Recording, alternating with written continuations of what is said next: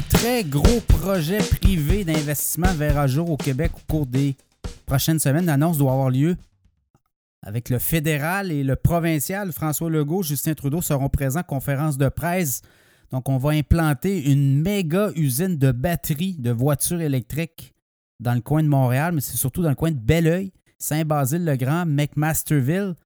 Et un euh, projet qui, euh, quand même, euh, fait beaucoup jaser. Pierre Fitzgibbon, le ministre de l'Économie, en a parlé.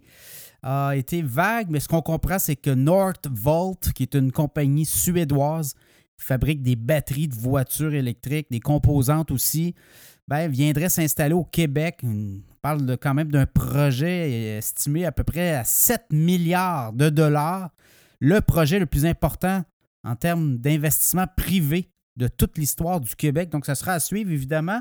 Mais ce qu'on comprend, là, c'est que le gouvernement du Québec a ouvert les vannes de façon. Euh, c'est non équivoque. Là, les vannes sont ouvertes pour les voitures électriques, les batteries de voitures électriques. Et là, ben, c'est beaucoup d'argent de fonds publics. Là, on parle quand même d'un milliard possible d'aide euh, du gouvernement du Québec, plusieurs euh, paliers gouvernementaux dans cette, euh, cette méga usine. Jusqu'à présent, toutes les annonces qui ont lieu au, cours des derniers mois par rapport à la filière de batteries électriques, on parle d'1,2 milliard de fonds publics québécois. Et là, je ne vous parle pas des fonds fédéraux, je ne vous parle pas des municipalités aussi qui, qui injectent de l'argent dans ces projets-là. Et quand même, c'est beaucoup, beaucoup, beaucoup d'argent. Et là, on se demande, est-ce que le gouvernement va trop loin? Est-ce qu'on est en train de perdre la boule, justement? On essaie de compétitionner les Américains. Les Américains ont mis beaucoup de subventions et d'aides gouvernementales. Est-ce qu'on est capable d'accoter euh, ces aides-là? Bien là, écoutez, on a les réponses. On leur donne aussi beaucoup d'électricité. Et euh, pour les entreprises du coin, ça va être quoi? 4000 emplois qu'on nous dit, mais ces 4000 emplois-là, on va les prendre où, ces travailleurs? Est-ce qu'on va dégarnir les entreprises du coin pour valoriser ces méga chantiers, ce méga chantier, une méga usine?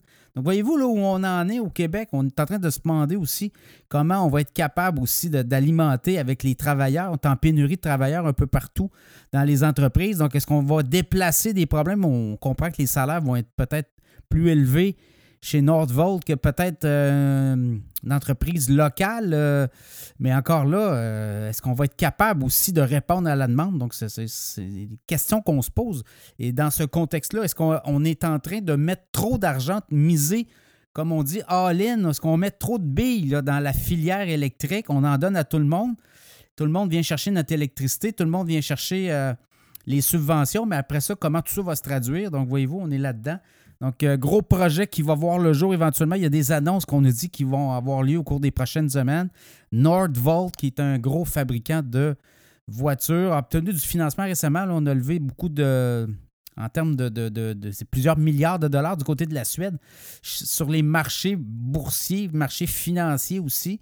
Euh, donc, euh, à suivre comme développement, Nordvolt a des clients comme Volvo, BMW, on a Mercedes, on a euh, des filiales comme Polestar qui font déjà des voitures électriques, donc ça sera également à surveiller. Beaucoup d'argent de fonds publics aussi. Là, l'autre côté de la, médaille, est-ce qu'on met trop d'argent dans la filière électrique? Est-ce que c'est la bonne filière dans les prochaines années? On comprend qu'on veut virer à l'électrique, le gouvernement du Québec, et c'est un souhait, mais est-ce qu'on est en train de peut-être être omnubilé ou euh, peut-être qu'on nous manque des, des données? L'hydrogène s'en vient. Il y a d'autres formes aussi de déplacements qui seront peut-être beaucoup plus populaires dans les prochaines années que la, filière électrique. Donc, dans ce contexte-là, est-ce qu'on en métro aussi?